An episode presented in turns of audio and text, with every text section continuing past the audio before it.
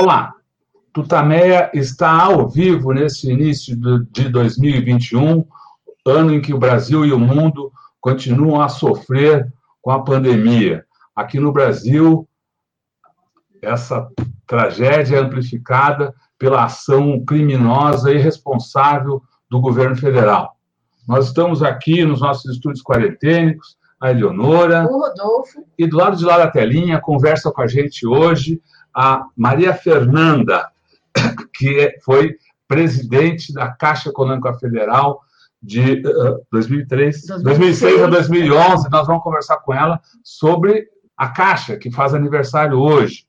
Mas antes disso, antes de a Eleonora falar um pouquinho mais sobre a nossa entrevistada e, e a gente entrar em todas essas questões, eu queria convidar você, que, já está vindo aqui participar da nossa entrevista, a Leonora, a Maria Fernanda, todos nós, para que a gente se some aqui numa manifestação de carinho, de solidariedade, num abraço para todos uh, os parentes, amigos, conhecidos, colegas de trabalho das vítimas da Covid-19 no Brasil. É um número sempre crescente, tristemente crescente, uma tragédia, uma dor para todos os brasileiros, para o mundo, e nós sabemos poderia ser muito menor, ordens de grandeza menor, se o governo não tivesse essa atitude negacionista, desrespeitosa com a doença, desrespeitosa com a vida, né? se obedecesse minimamente os, uh, os ditames, as recomendações das organizações internacionais de saúde, das organizações brasileiras de medicina e saúde. Não o fez. E o resultado é o que nós estamos vendo ao nosso lado. Segundo o, o, o consórcio de imprensa que monitora os números da, da Covid no Brasil, o boletim das 13 horas de hoje, da uma da tarde, dá conta de 203.735 mortes. Nossa, São 8.146.823 casos. Já passou já está tá, tá, tá na porta de todos nós. Todos nós, todas as famílias brasileiras conhecem alguém que sofreu uh, de Covid, um amigo, um conhecido, um ex-professor, uma ex-professora, um, um, médico. Né? Também conhecemos pessoas, famílias que perderam seus entes queridos, grandes brasileiros, grandes brasileiras, ou, meu, ou pessoas desconhecidas do grande público, tão importantes quanto para todos, para todos os seus familiares, seus conhecidos. Né? E aqui a gente quer fazer, em homenagem a, a, a essas vítimas, em solidariedade a todos os parentes, a gente quer homenagear aqui, uh, agora, a, a, nossa amiga uh, médica, Regina Viola, que a gente conheceu quando chegou a São Paulo, aqui há 40 anos, nós a conhecemos, já na época, ah, uma, uma brilhante militante da área de saúde, feminista, e hoje, até, até ontem, né, ah, uma batalhadora pela vida, em defesa da medicina, das lutas feministas, em defesa do Sul, do SUS. Então, a gente diz aqui Regina Viola, presente. E aproveitamos para saudar também os, os tantos batalhadores da defesa da vida e mandar um agradecimento aos enfermeiros, profissionais da área da saúde, médicos, que estão aí na linha de frente uh, dessa batalha uh, que, infelizmente, o governo brasileiro abdicou de enfrentar, de comandar e deixou os brasileiros, e só diz e daí, para o sofrimento dos brasileiros. Eleonora. Olha, dureza. Maria Fernanda Ramos Coelho, muito obrigada por você estar aqui conosco, ainda aqui remotamente também. É um prazer tê-la aqui conosco. É, no dia em que a Caixa é, completa 160 anos de vida, Maria Fernanda é, presidiu a Caixa de março de 2006 a março de 2011. Foi a primeira mulher a presidir a Caixa, funcionária do banco desde 84. Enfim, conhece como poucas pessoas o comportamento da Caixa, do, do, do mercado financeiro. Eu queria te começar te perguntando, Maria Fernanda, é, é, esse, esse aniversário da Caixa de 160 anos não tem paralelo nas instituições é, financeiras brasileiras, e, e, no geral também uma, um, um, aniversário muito difícil de ser completado. O que, que explica essa, é, enfim, essa permanência da Caixa na história do Brasil? Bem, boa tarde, Eleonora, boa tarde, Rodolfo. É, primeiro, me solidarizar com todas as famílias, parentes, amigos que tiveram a perda em função do Covid, né? Essa negligência, é, que não é só negligência, né? É, um, é, quase um genocídio mesmo, né? Que o governo promove ao não ter qualquer compromisso com a saúde pública. E de fato, veja, nós temos a Caixa e o Banco do Brasil, né, que são instituições, né, o Banco do Brasil já há 200 anos, a Caixa agora há 160 anos, e eu não tenho dúvida que ambas instituições, elas têm uma, um, têm, tiveram, né, e certamente poderão continuar a ter um papel extraordinário, né, de prestação de serviços à sociedade brasileira. No caso da Caixa, né, ela já nasce com esse compromisso, né, era um monte de socorro, isso é uma história que nós gostamos muito de falar dentro da Caixa, né, que os escravos depositavam suas economias né, em busca da sua alforria, mas ao longo da sua história ela vem cumprindo um papel fundamental.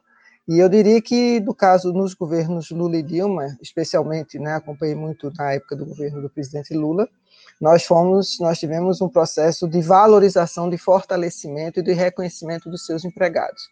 Então, é como você diz, é uma marca, é uma marca histórica, né? São 160 anos, então. E infelizmente a gente chega nessa data hoje sob um risco muito grande. Porém, eu não tenho, eu tenho certeza que do ponto de vista da, da presença da instituição, do reconhecimento público que a Caixa tem, é, é inegável o seu valor. A senhora falou de risco muito grande. Que risco?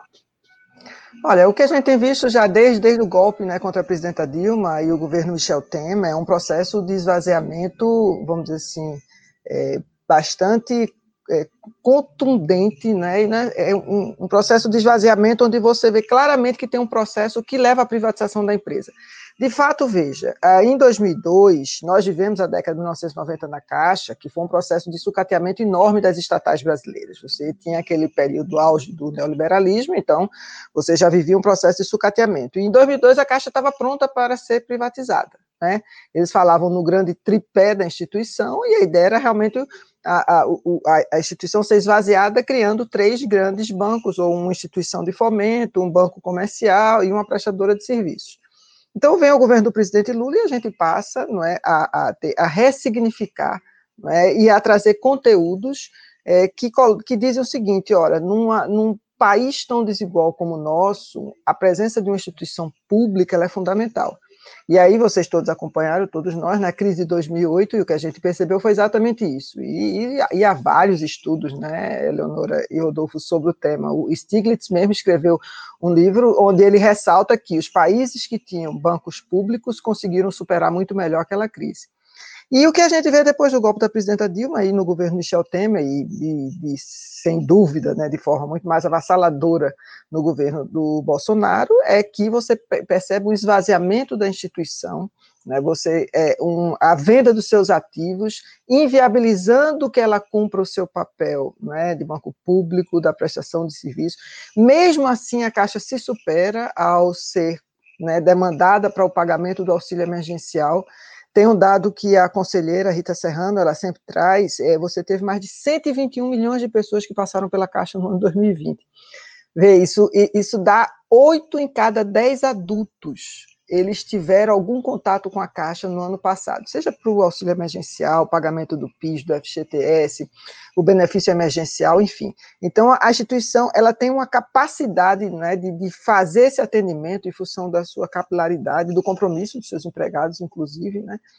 E, no entanto, o que você tem neste momento é o, o presidente da instituição, o ministro da Economia, falando em monetizar né, toda essa base de clientes que né, aderiram à sua poupança digital, e isso virá um banco digital. Né, e, e aí você, na realidade, você esvazia de todo, né, a, a vamos dizer assim, toda a, a, essa vocação que a instituição tem. É muito sério, é muito sério.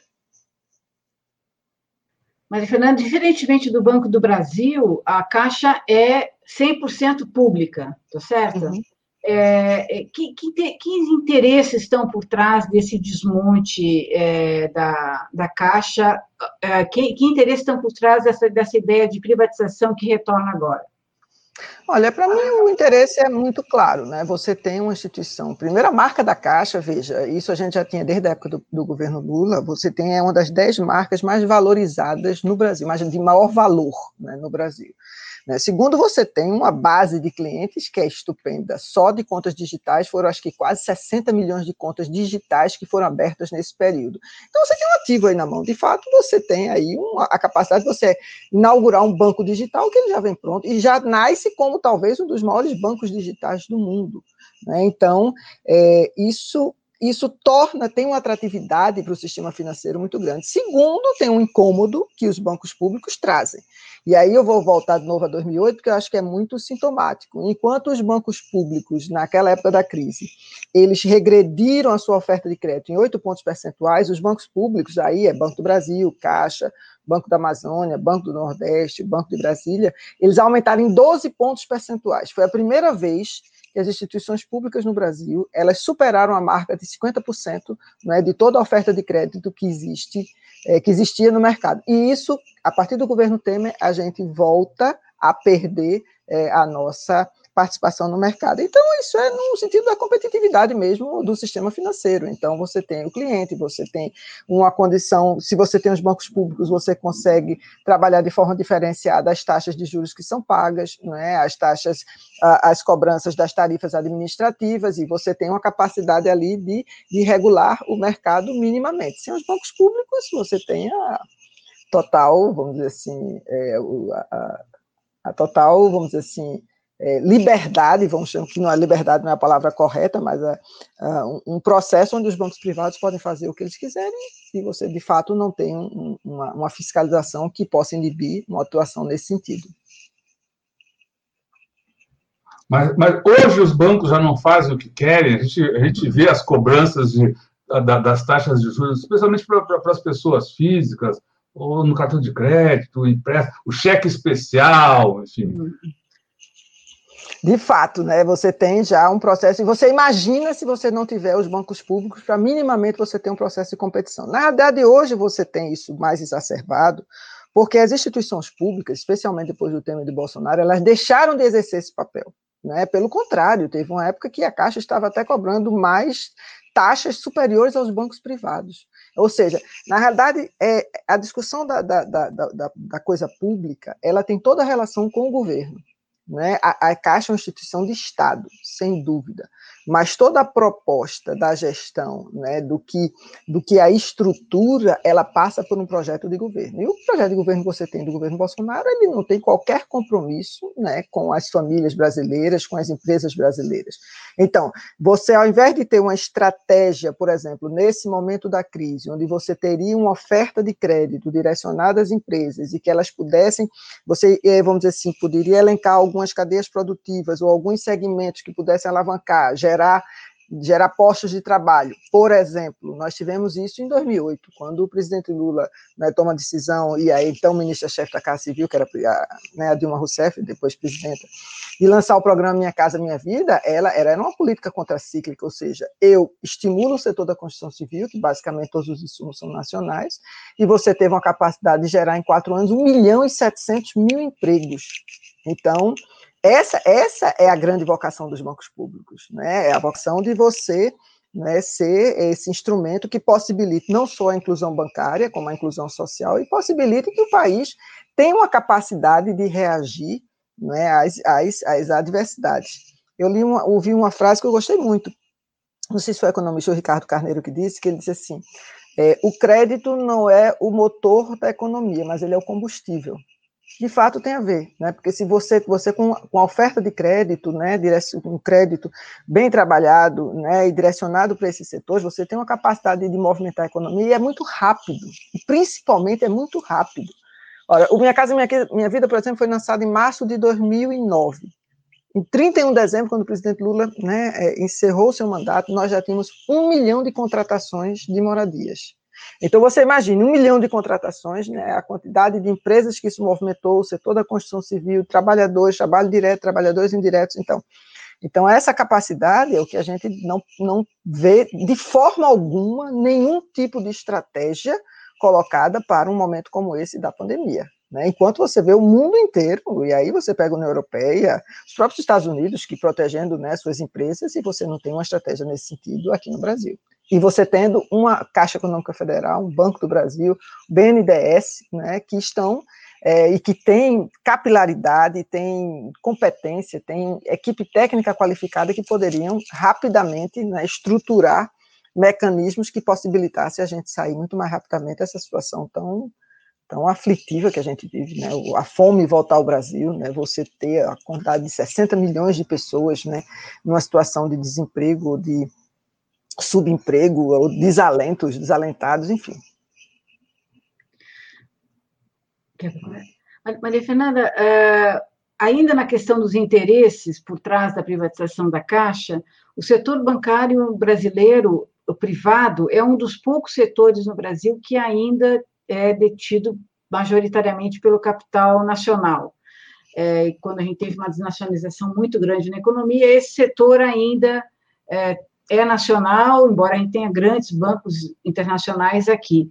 Você acha que o, o, o digamos, o desejo é, de ter a de comprar a caixa ou desmantelar a caixa vem mais desse setor nacional ou do capital externo? Olha, eu acho que vem do.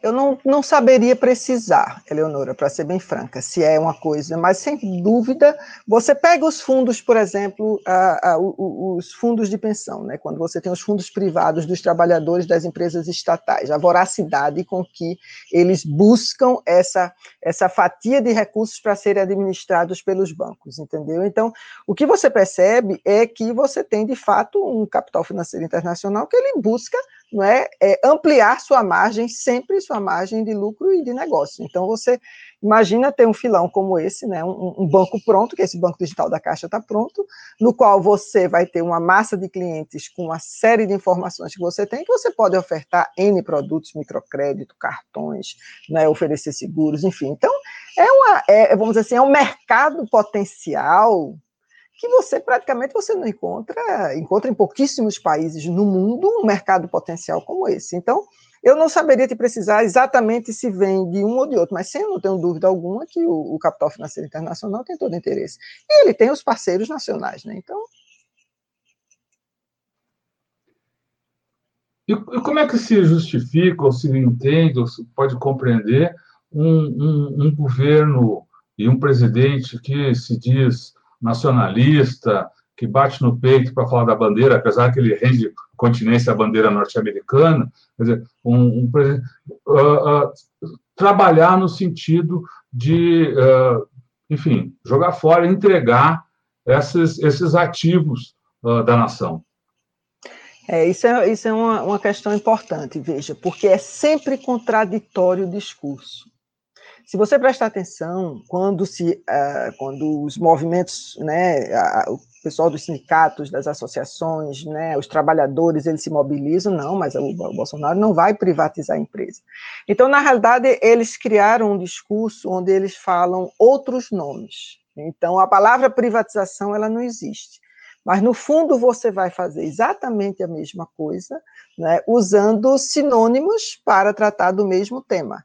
Então, é como se fosse assim: eu não vou privatizar, mas você vai fatiar, você vai desinvestir, você vai desalavancar. Aquela reunião do dia 22 de abril do ano passado, né, de Bolsonaro com os seus ministros, que veio a público, e que Guedes, no final, ele, ele termina com aquela frase né, apoteótica: diga, mandando o presidente do Banco do Brasil, diga qual é o seu grande sonho. Né? Meu grande sonho é privatizar o banco. Né? E ele fala o tempo todo: estamos desalavancando os bancos. O que é, que é isso? Em 2019 foram vendidos mais de 15 bilhões de reais em ativos da Caixa. Se você pegar as, as, grandes estatais, BNDES, Petrobras, Banco do Brasil, Eletrobras, foram mais de 130 bilhões de reais em ativos que foram vendidos. Isso é um crime, isso é um crime de lesa pátria, literalmente, porque isso é, eu costumo dizer assim, que você vender essas estatais, né, essas, essas estatais que elas são lucrativas, que elas têm um desempenho extraordinário, mesmo em patamares internacionais, se você trouxer patamar internacional, você vê que as estatais brasileiras, elas têm, elas estão tem uma condição de competitividade, de eficiência, de eficácia, seja lá qual seja o, o, o, o vamos dizer assim, o que você vem aferir, não é? Elas têm uma capacidade é, de dar um resultado para o país que é extraordinário. Então, com o governo Bolsonaro, veja, o Bolsonaro foi eleito sem nenhum programa, então ele não precisou trazer programa e ele simplesmente ele foi eleito né, com base num discurso de ódio que ele continua né, cada vez mais, vamos dizer assim, aprofundando esse discurso de ódio. E aí o que é que você tem? Você tem a discussão dentro da Caixa, não, eu não vou privatizar a Caixa, mas aí, no, na véspera de, do carnaval do ano passado, na sexta-feira de carnaval, para ser exata, a Caixa manda para a, Bolsa de São Paulo, né, a proposta de venda da Caixa Seguridade, que é o quarto maior grupo segurador do Brasil, que cuida exatamente a Caixa Seguridade dessas operações da Caixa, né, capitalização, seguro, consórcios. E aí, então, você está privatizando? Não, não estou privatizando a Caixa, eu estou vendendo participações, eu estou vendendo ativos, eu vou tornar a Caixa mais eficiente. Sabe o que é que lembra um pouco? Lembra um pouco aquela discussão da reforma trabalhista. Não, vocês vão perder né, as, eh, direitos duramente conquistados, porque isso vai gerar muito emprego, isso você vai, você vai ter um potencial de, e a gente sabe que tudo é uma fraude, é uma mentira deslavada. Então é um processo muito semelhante. Então eles não falam no, no, na palavra privatização, mas usam todas essas outras nomenclaturas para fazer exatamente a mesma coisa. E o que é pior, na minha avaliação, é que você é, isso traz um processo de enfraquecimento da empresa por dentro. Porque, veja, aliado a isso, tem uma coisa ainda mais grave, que é o brutal assédio em relação aos empregados. Isso é uma coisa que às vezes a gente pouco, pouco se apercebe, mas a Caixa abriu inúmeros processos internos contra os empregados. São demissões imotivadas, perseguições, transferências. Então, tem empregado que estava, por exemplo, lotado numa agência e foi lhe oferecido uma agência para ir a 800 quilômetros da base dele. Está no mesmo estado, mas está a 800 quilômetros. Né? Então, você tem todo um processo de empregados que já, por direito, né, eles exerceram durante muito tempo o um, que a gente chama na Caixa de uma função de confiança, ou seja, de um cargo de chefia. E aí eles, durante determinados X anos, eles podem é, deixar aquela função e eles incorporam aquela, aquele valor proporcional do seu salário. Essas pessoas passam a ser perseguidas. Elas, você tem programas de demissão voluntária, onde, quando acontece o programa de demissão, as pessoas literalmente são enxotadas das áreas para poder obrigar ele a aderir. Agora mesmo o Banco do Brasil está usando a mesma estratégia, exatamente a mesma estratégia. Então, veja, é um processo onde você, primeiro, você perde a memória da, da empresa. Né? Segundo, você tem toda um, uma, um, um, discurso interno, e não é só da meritocracia, que isso a gente viu muito na época do bem neoliberal, lá da década de 1990, que ele permanece. Né?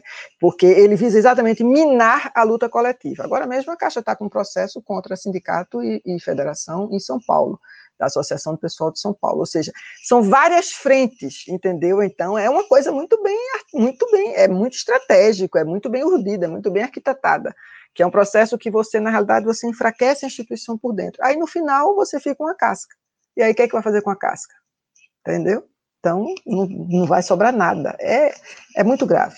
Acho que nesses, desde o Temer, você já teve mais de mais de 20, talvez quase 20 mil empregados da Caixa que foram demitidos, demissões, programas de demissão voluntária, quase expulsos né, da instituição. Esse, esse processo de esvaziamento talvez possa até ser comparado com o da Petrobras também, né? Porque vai, não, não privatiza a Petrobras, mas vende as refinarias, vende o gasoduto, vende o oleoduto, vende a distribuidora, quer dizer, vai, vai é, minando a, a, a própria uh, organização, a própria manutenção do negócio como um todo, porque é um negócio com muitos braços, certamente uma, uma coisa está vinculada à outra e a interesa dela é que mantém a empresa. Eu queria te perguntar sobre, é, é, por exemplo, o FGTS, volta e meia tem a, tem a conversa de tirar a gestão do FGTS da Caixa, que certamente é uma, é, um, é uma coisa importante para a Caixa, mesmo os depósitos judiciais. Como é que você vê essas, essas, essas operações da Caixa que são como você disse, né, são, são questões de Estado que a Caixa articula e, e enfim, desenvolve, é, como é que tá, como é que são, como é que estão essas operações e o que, o que a gente pode temer no, na gestão dessa ou de saneamento, enfim, de várias várias áreas fora do banco propriamente dito de operação bancária? Oh, acho que você começou falando uma coisa que é bem importante. Veja, é, é, a mesma estratégia que tem acontecido nas demais estatais. É exatamente uhum. a mesma coisa. Você comparou com a Petrobras, então, ou seja, o processo é idêntico. Ou seja, há uma estratégia, isso é bem bom que fique bem claro, governamental, né, de esvaziamento e de privatização de suas principais estatais. Né? Então, você tem Petrobras, você tem a Caixa, você tem o Banco do Brasil. A estratégia é exatamente a mesma né, para todos eles. Quando você vem para a Caixa, por exemplo, desde 1961, né, a Caixa tem como operação delegada as loterias.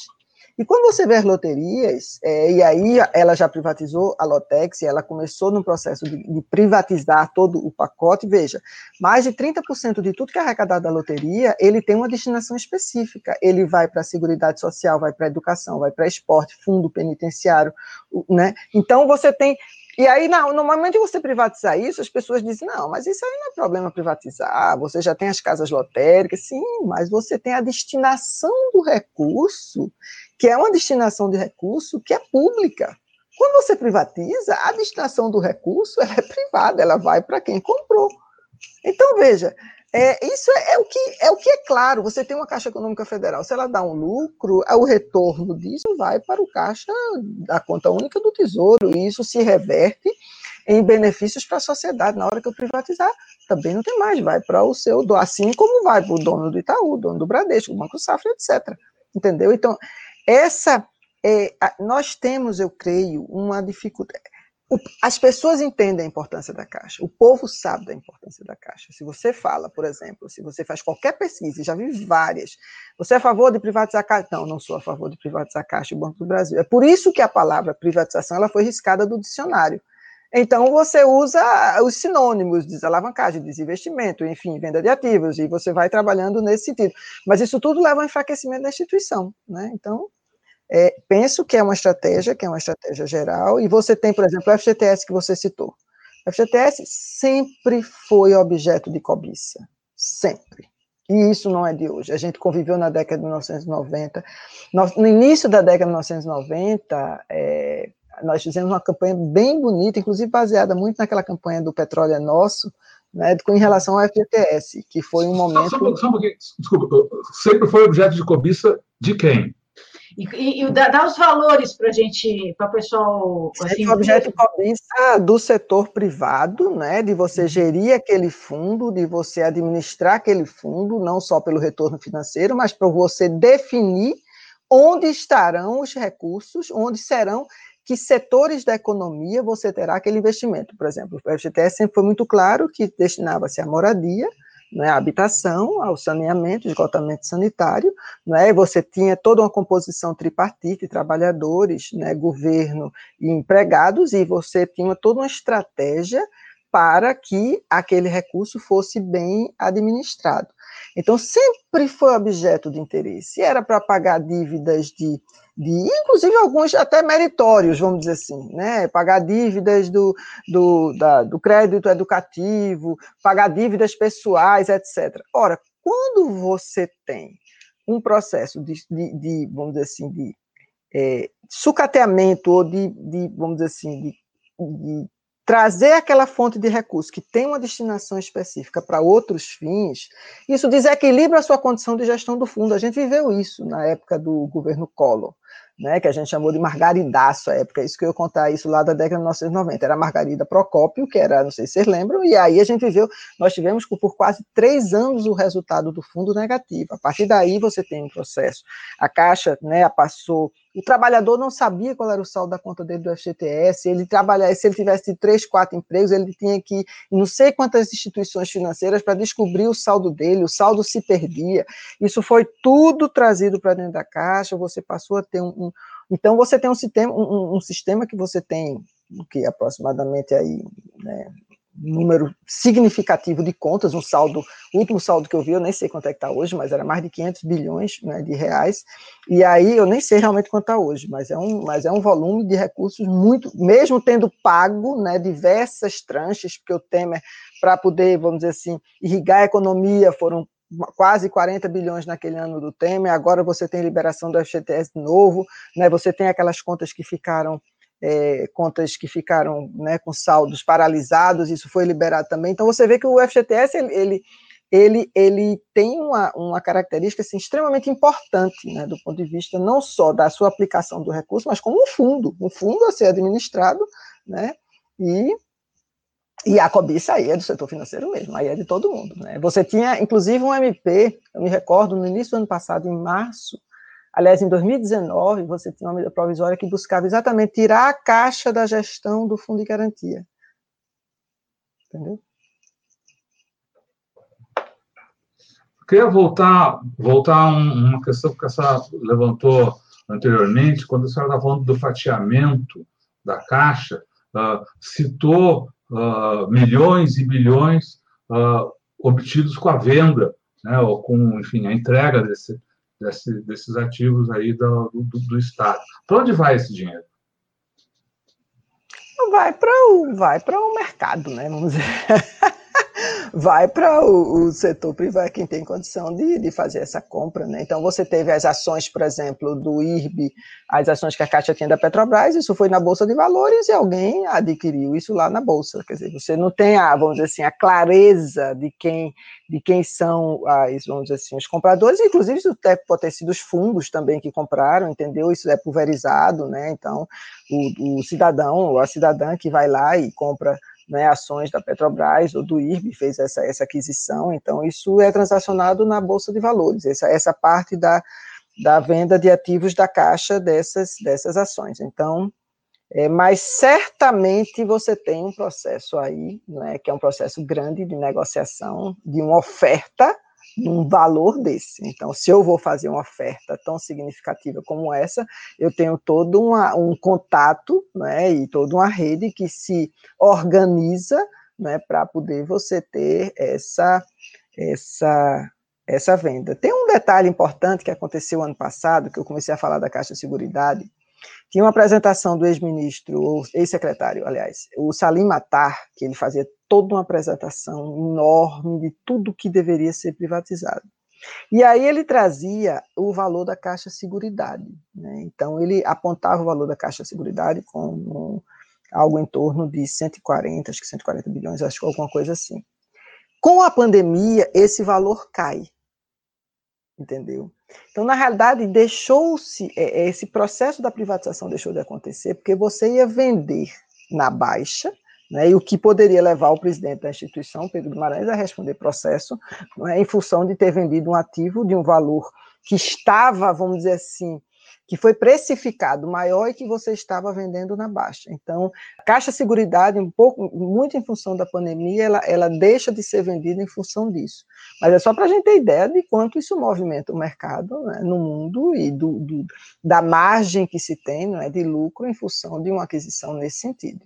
Veja, você vai ter um balcão, vamos falar só da Caixa Seguridade, né, consórcios, é, seguro habitacional, capitalização, você tem uma série de seguros, né, a, a, carteira de seguros.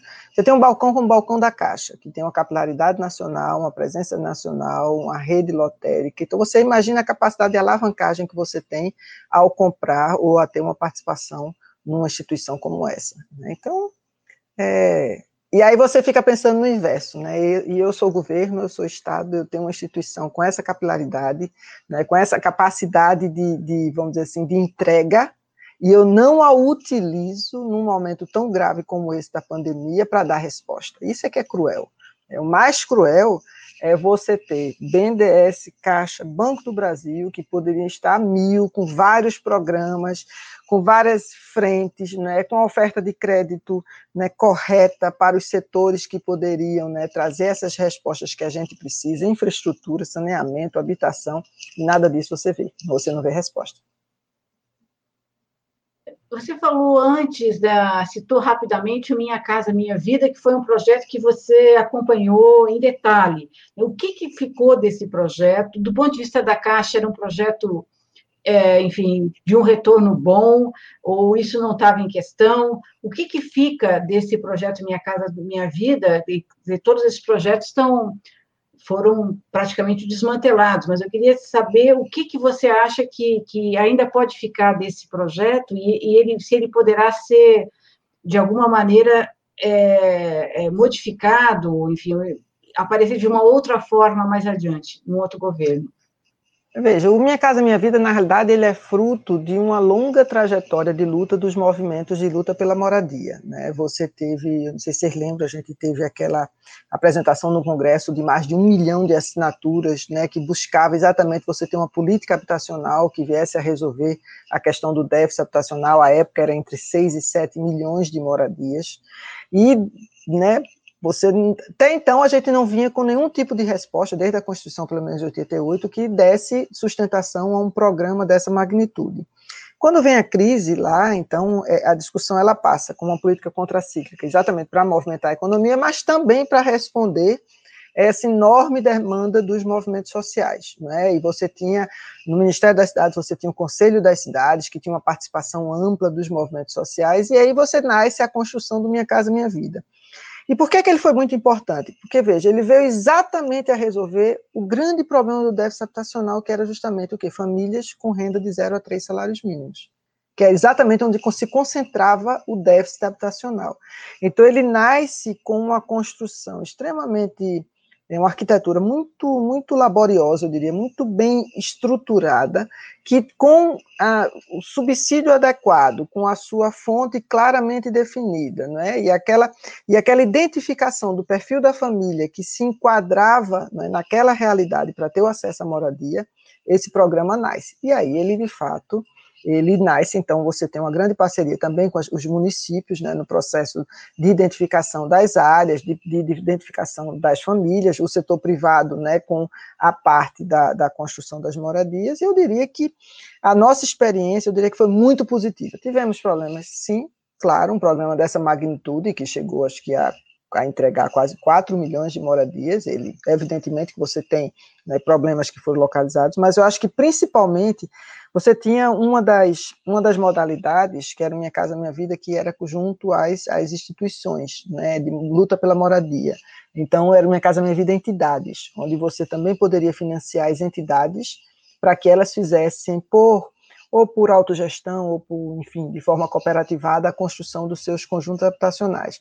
Você tem experiências maravilhosas né, em todo o Brasil, tinha também uma perspectiva da gente recuperar os centros urbanos, né, os centros da cidade. Você tem vários, vários prédios nas áreas centrais né, das cidades que eles estão desocupados, abandonados, eles, né, e eles teriam a condição de você ter um processo de recuperação também desses centros urbanos.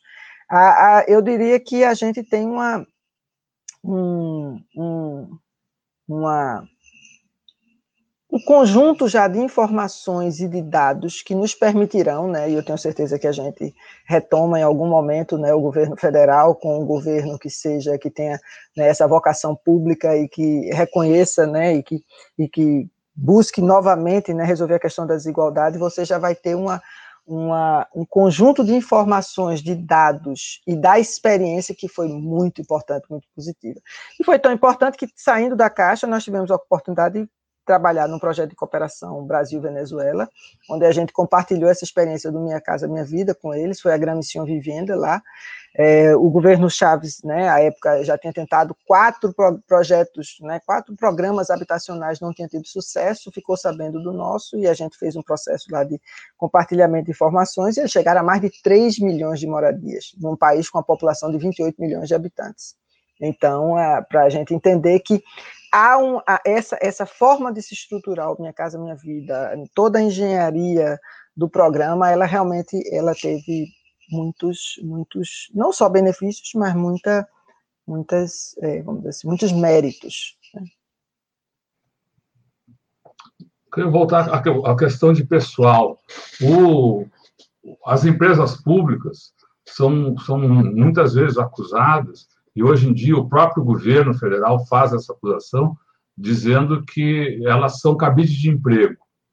Uh, e, e, e, essa seria uma justificativa, por exemplo, para esse uh, número enorme de demissões uh, na Caixa ou nos diversos instâncias, ou, ou, ou, o que o governo pretende fazer em, em, todas as suas instâncias. Isso justifica ou, isso, na verdade, tá, esconde outro projeto? É, isso talvez seja uma das facetas mais cruéis que a gente tem né, na discussão do servidor público. Aí é bem com o serviço público. Né? E, eles, e eles sempre trazem os dados que eles são, é, vamos dizer assim, ele, eles trabalham os dados de forma, é, vamos dizer assim, rigorosamente para você ficar na confusão. Porque eu, na minha avaliação, aí é uma avaliação realmente bastante pessoal, a gente, no Brasil, a gente vive uma hipertrofia do poder judiciário e das, dos órgãos de controle. E além de você ter uma hipertrofia desses órgãos, você tem também uma massa salarial né, no judiciário, que ela é bastante superior à massa salarial do serviço público, de quem trabalha no executivo. Né? E você tem o legislativo, mas o legislativo, na realidade, é, é muito pequeno, vamos dizer assim, na proporção. Então, quando ele fala, por exemplo, que você tem uma massa salarial elevada, você soma não é? Quem poderes que são, que são, que são distintos. E se você vai fazer qualquer comparação né, do número de servidores públicos, não é, da administração direta, eu estou falando, com qualquer país no mundo, o Brasil não está fora não é, de nenhuma dessas comparações. Isso pessoal, normalmente os auditores fiscais, eles fazem um trabalho bem interessante quando eles fazem esse estudo. Né? E é exatamente o inverso. Você só entra no serviço público ou em empresas públicas por, por meio de concurso. Então, para você fazer concurso, você tem toda uma, uma, uma exposição de motivos, uma justificativa que você prova que aquela, aquela quantidade de concursados ele terá a, a, fará com que a, a, empresa tenha um desempenho tal que é, vamos dizer assim que justifica a sua contratação. Então isso jamais é feito. Não, eu quero contratar 5 mil. Não, amanhã isso não sai da cabeça do presidente da empresa. Isso sai de uma toda uma, uma estratégia que está consolidada, é? inclusive para que, por exemplo, a gente possa ter presença em regiões no Brasil que são desassistidas. Porque a gente sabe, veja, você vai ter várias regiões no Brasil que você, o setor privado, não tem interesse em, você não vai ter agência bancária do setor privado, você praticamente a única agência bancária, a única prestação de serviço que acontece é de uma presença de um banco público. E isso tem vários estudos que comprovam, quando você tem uma agência bancária, até uma casa lotérica, ou mesmo um correspondente bancário, a diferença que dá na economia local.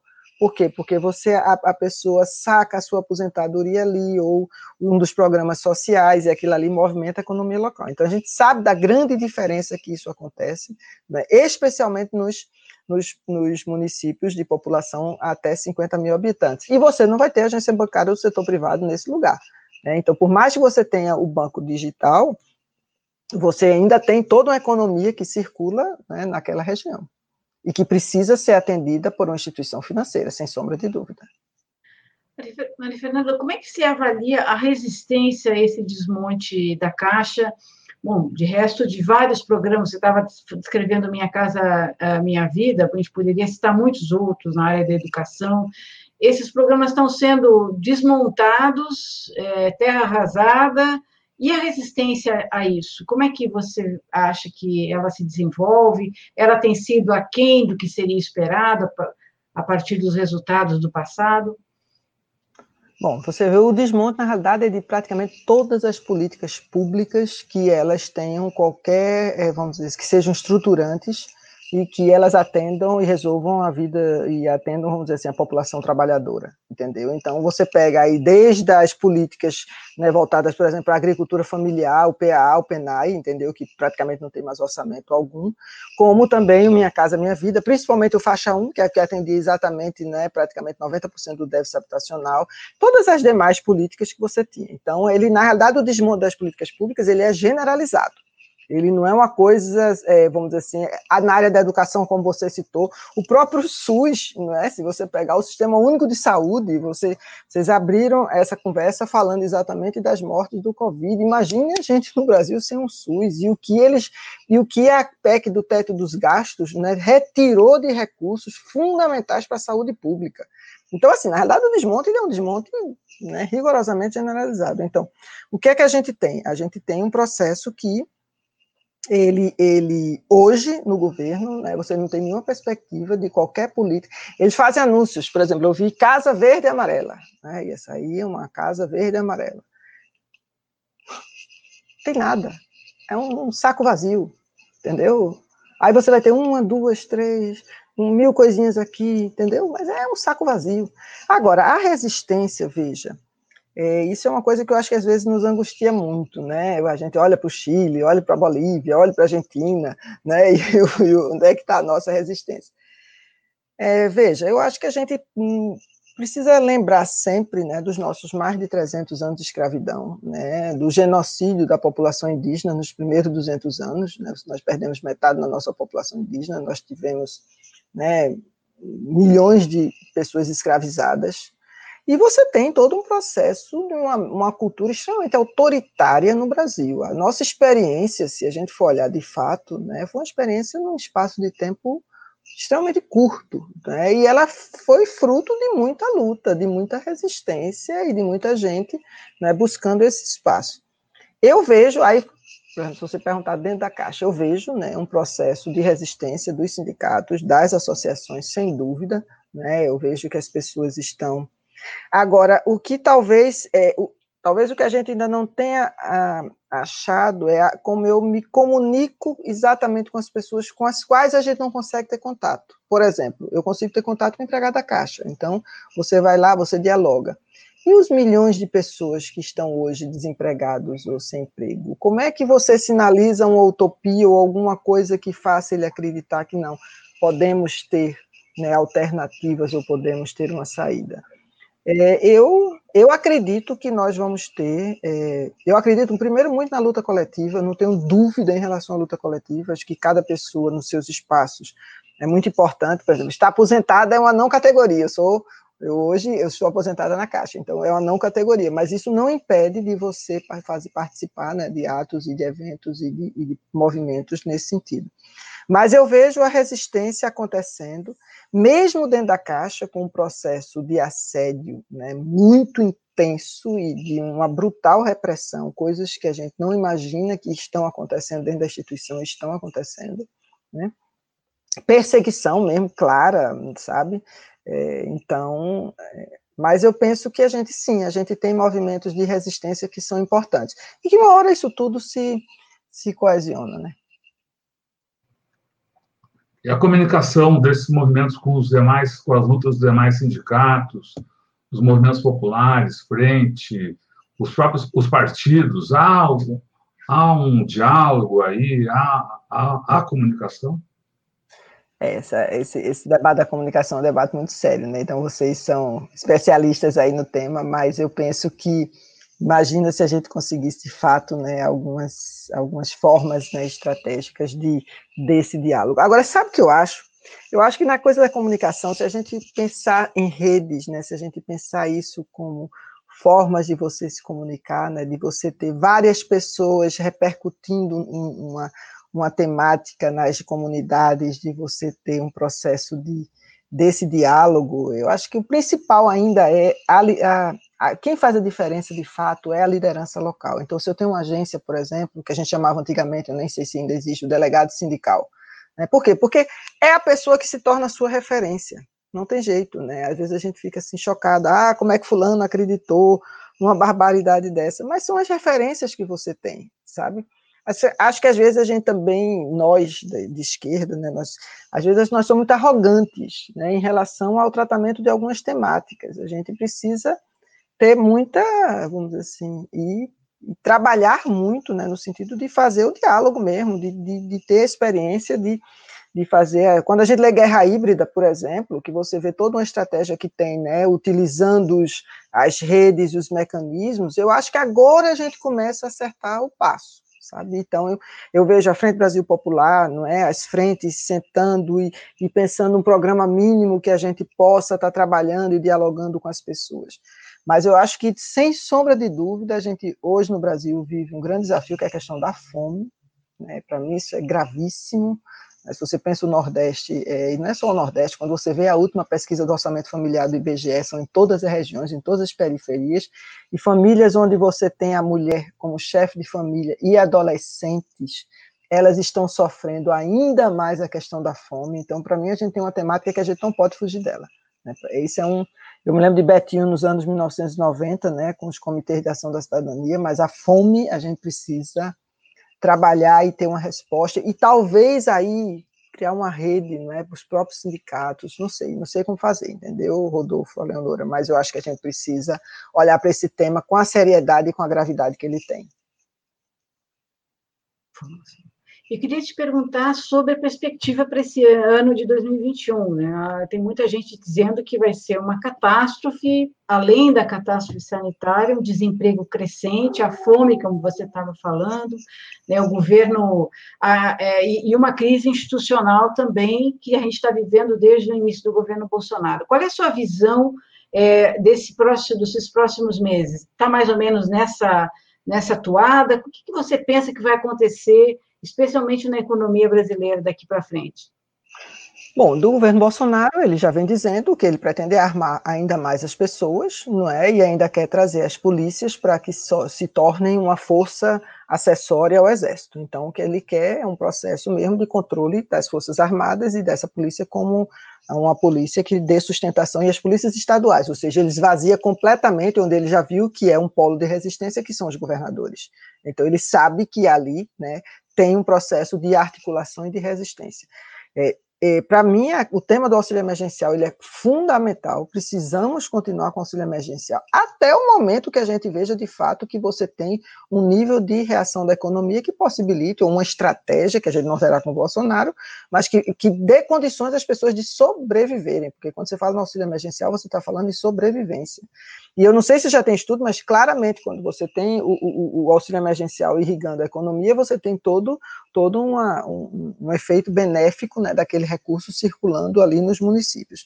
E a discussão do auxílio emergencial, no caso da Caixa especialmente, entendeu, Leonor, ela é muito importante, porque ela mostra a importância da instituição. Então, ela diz, olha, quem tem a condição de te dar resposta, de responder, quem conseguiu trabalhar com velocidade foi a Caixa. Como é que você vai privatizar essa empresa? Se não fosse a Caixa, quem, quem teria feito isso? Ninguém entendeu? Então, eu acho que a discussão do auxílio emergencial, ela nos permite, estou falando da Caixa porque, enfim, trabalhei na Caixa, enfim. Mas você pode fazer essa discussão com a Caixa, com o Banco do Brasil, com o BNDES, com a Petrobras, com a Eletrobras, com todas as empresas estatais. Então, então a discussão do auxílio emergencial, para mim, é fundamental. Sem ele, eu não tenho dúvida que a gente viverá momentos, até porque fica, vamos dizer assim, se você não tem lideranças que, vamos dizer assim, que coesionam esses movimentos, eles vão ficar completamente erráticos. Então, você vai ter um processo de pipocar, não é? Vamos dizer assim, revoltas, e revoltas, vamos dizer assim, com toda com toda a justiça né, em relação à, situação da vida que as pessoas têm. Né? Então, o auxílio emergencial. O segundo, né, que eu acho que é uma discussão que ela estará dada, é de que maneira a gente constrói, talvez é um pouco a pergunta do Rodolfo também, né, de que maneira a gente pode articular né, essa, essa resistência e essa luta das pessoas né, para que a gente possa ter uma, uma é, vamos dizer assim, possa ter o governo agindo da maneira minimamente responsável. Né? Aquela, o que foi aquela frase ontem do ministro da Saúde? Né? Aquilo é um deboche. Eu, eu, eu, vou dizer, eu às vezes a gente pensa assim, é um deboche, é uma, uma, uma violência que não tem tamanho, quer dizer, é deboche demais, né? E acho que também tem toda a discussão em relação ao racismo que a gente precisa fazer, né? A gente precisa tratar essa que é talvez a nossa maior chaga nacional, que é a questão do racismo. A gente precisa encarar, e aí ela, ela se dá com a violência, a morte dos jovens na periferia. Então, então acho que sim, precisa a gente olhar para todas essas coisas e estabelecer, né, não sei, não sei se chamar de um programa mínimo, mas uma pauta mínima de, de luta. Mas, sem dúvida, o auxílio emergencial ela é, ela é, ele é estratégico, ele é urgente, ele é necessário. Precisa continuar, sem sombra de dúvida. A senhora falou, falou da fome como uma, uma grande ameaça já presente aqui no, no, Brasil e falou também da, da necessidade de lideranças. O presidente Lula foi exatamente no, no, no, mandato dele que o Brasil saiu do mapa da fome e ele, ele tinha como questão de honra que todo brasileiro tivesse três refeições por dia. Uh, qual o papel, como a senhora vê a, atuação do presidente Lula hoje em dia, ou talvez a falta de atuação dele, uh, e o papel dele nesse no enfrentamento da situação que o Brasil vive hoje? Veja, o presidente Lula, sem sombra de dúvida, a maior liderança que a gente tem nacional, né? Quando o presidente Lula fala, ele, ele tem essa, essa capacidade de diálogo e a própria sensibilidade, né? A experiência que ele tem, não é à toa que, que o prenderam sem provas, né? Um processo absolutamente fraudado, né? né? O processo da Lava Jato é algo hoje está cada dia mais escancarado, né? Mas foi um negócio extremamente violento. Você passa 580 dias preso para não ser candidato e continuam né, na mesma toada, evitando que ele possa ser candidato, né? Em 2022. Mas eu vejo o papel dele, o papel central, papel central na organização, na articulação, na sua capacidade de diálogo. Eu não estou nem falando se ele é a pessoa, se ele será o candidato a presidente da República em 2022. Não é isso que eu estou dizendo. Não. Eu estou falando do papel central num processo de rearticulação né, das forças, é, vamos dizer assim, é, humanitárias, né? não falo nem de esquerda, mas pessoas que tenham pelo menos uma, uma. Porque o que a gente vê é uma desumanidade, literalmente. É uma coisa. O governo.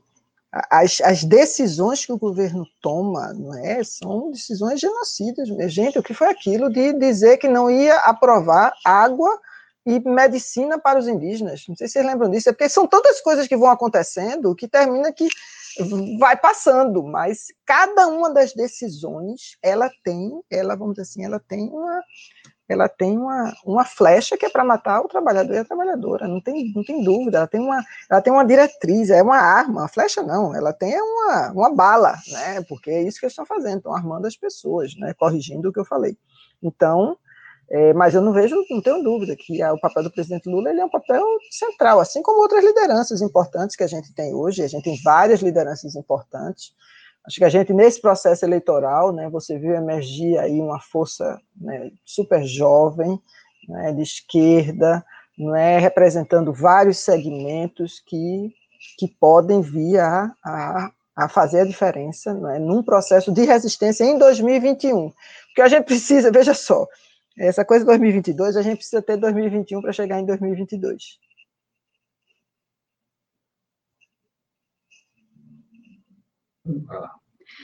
É, Maria Fernanda, queria te perguntar, além para além assim da, da, conjuntura aqui nacional, pensando um pouco mais no mundo, quando começou a pandemia, muito se falava que era o cumprimento de vários paradigmas, que a coisa agora e tudo ia ser repensado.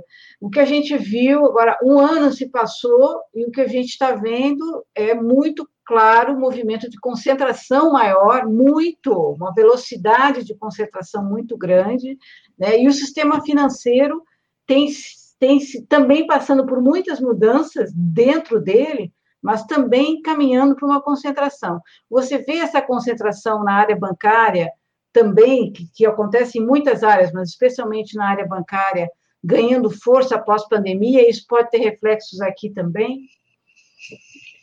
Sem dúvida, você tem um processo aí de concentração, né? Você vê os setores que mais, mais, vamos dizer assim, primeiro que mais ganharam, né, nesse processo. Pega tecnologia e saúde, né? Então você tem dois setores aí que realmente alavancaram muito, principalmente o setor de TI. Você tem também eh, e o setor financeiro, né? Então, de fato, é, é, um processo de concentração, mas também eu vejo a pandemia num processo assim de reposicionamento de muitas é, de muitos setores, né? Pessoas que antes tinham uma visão assim muito, talvez não chamada individualista, mas muito concentrada no seu próprio, vamos dizer assim, na sua própria corporação ou na sua próprio seu próprio mundo e percebendo que não, não adianta. É, nós precisamos ter uma um processo que ele seja muito mais amplo e mais abrangente. Isso me pa, passa muito tempo até para a discussão da, da, questão climática.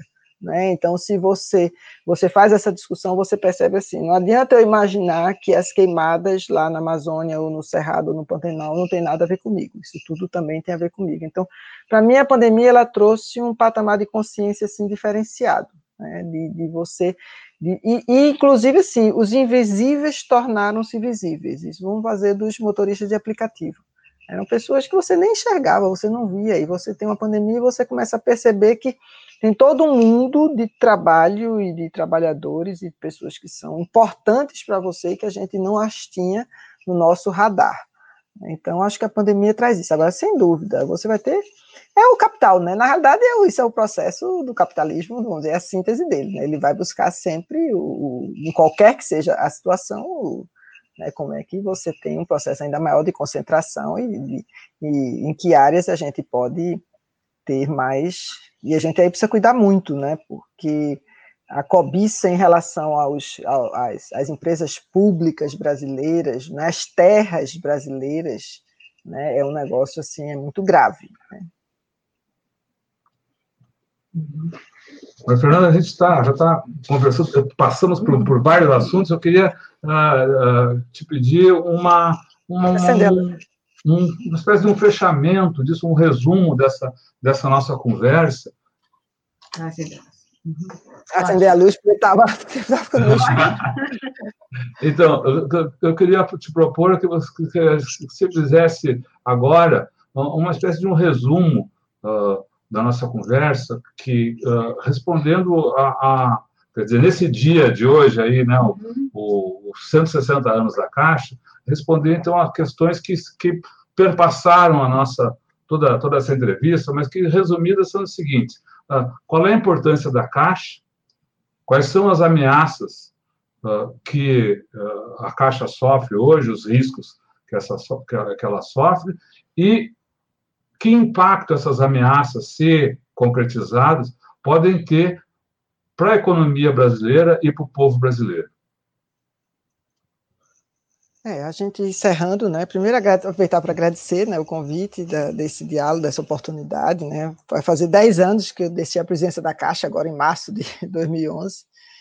E, mas a gente brinca dizendo que a gente sai da caixa, mas a caixa não sai dentro da gente. Então é um pouco isso mesmo que os, os, as pessoas que viveram a caixa, né, que trabalharam na caixa, têm essa relação.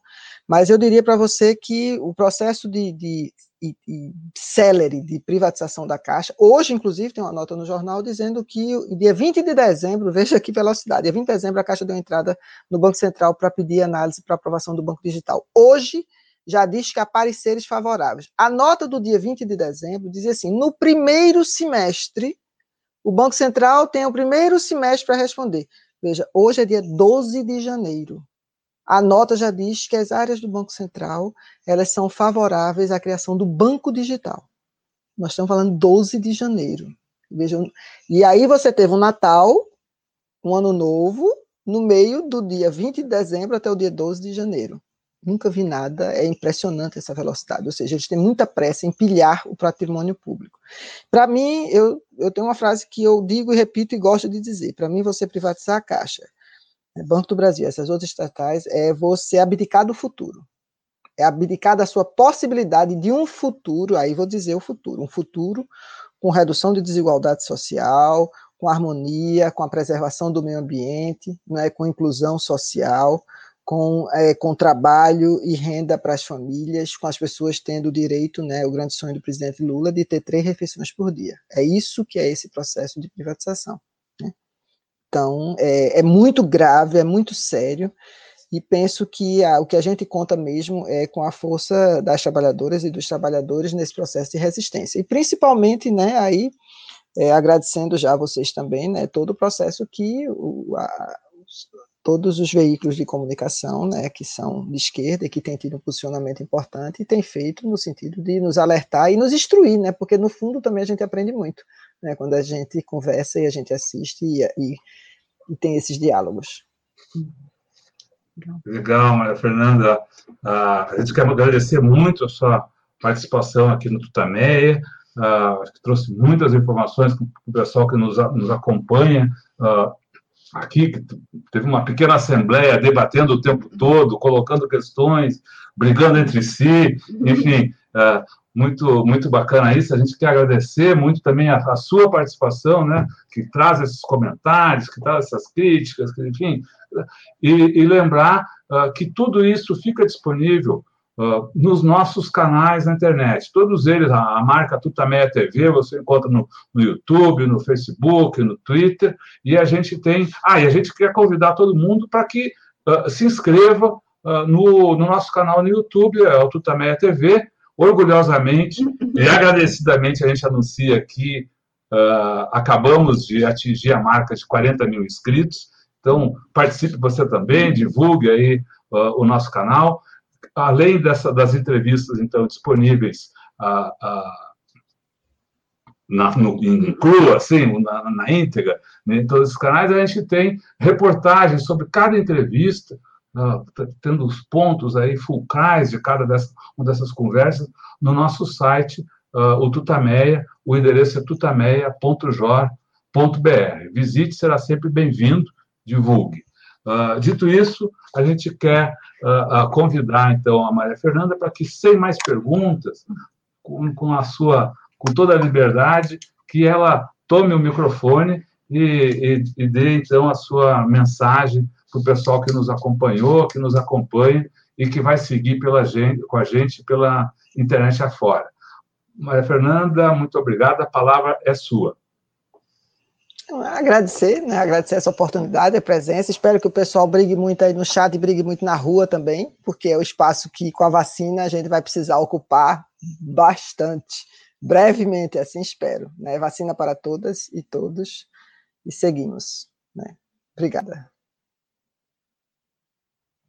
Obrigada. Obrigado, né, Fernanda? Boa tarde. Tchau, tchau para você. Boa tarde a todos aí. Obrigado tchau, pela tchau. participação. Obrigada. Obrigada, um abraço. Um abraço.